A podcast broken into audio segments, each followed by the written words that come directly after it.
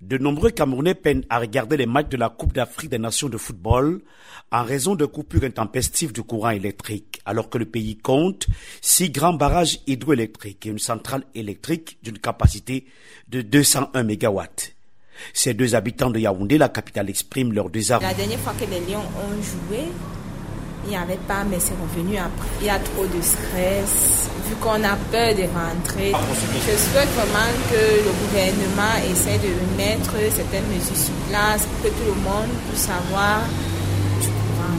Si on ne supporte pas, ça serait autre chose. Il pourrait y avoir euh, des casses. De temps en temps, ça passe, ça coupe, ça passe, ça vient. Bon, franchement, on ne sommes pas sûrs. À 70 km au nord-est de Yaoundé, le Cameroun y construit un barrage de 420 MW de puissance. Les travaux ont débuté en 2019. Face au déficit énergétique, le gouvernement a instruit l'entrée en production de la première machine. Gaston Elundoué Somba, ministre de l'eau et de l'énergie.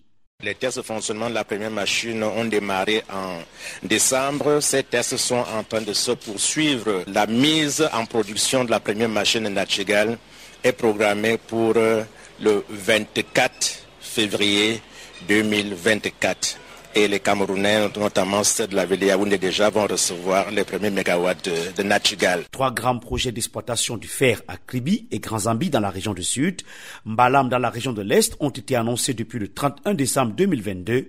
Deux ans après, le gouvernement exige des dates de production. Fougalatus Gentry, ministre des Mines, de l'Industrie et du Développement technologique par intérim en termes de date de production. je pense que le fer de Mbalam, par exemple, va avoir le premier bateau de fer pour exportation cette année. Euh, même chose pour Grand Zambi et pour euh, Steel en 2025. Les infrastructures de transport ferroviaire sont requises pour faciliter l'évacuation de la production minière du pays.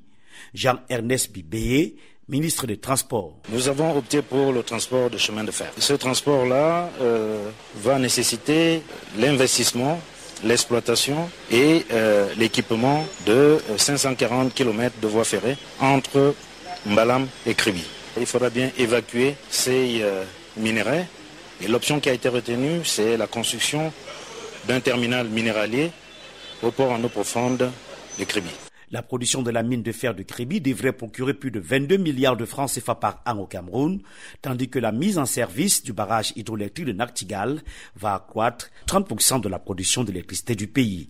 Yaoundé, Emmanuel Jumtap, VOA Afrique.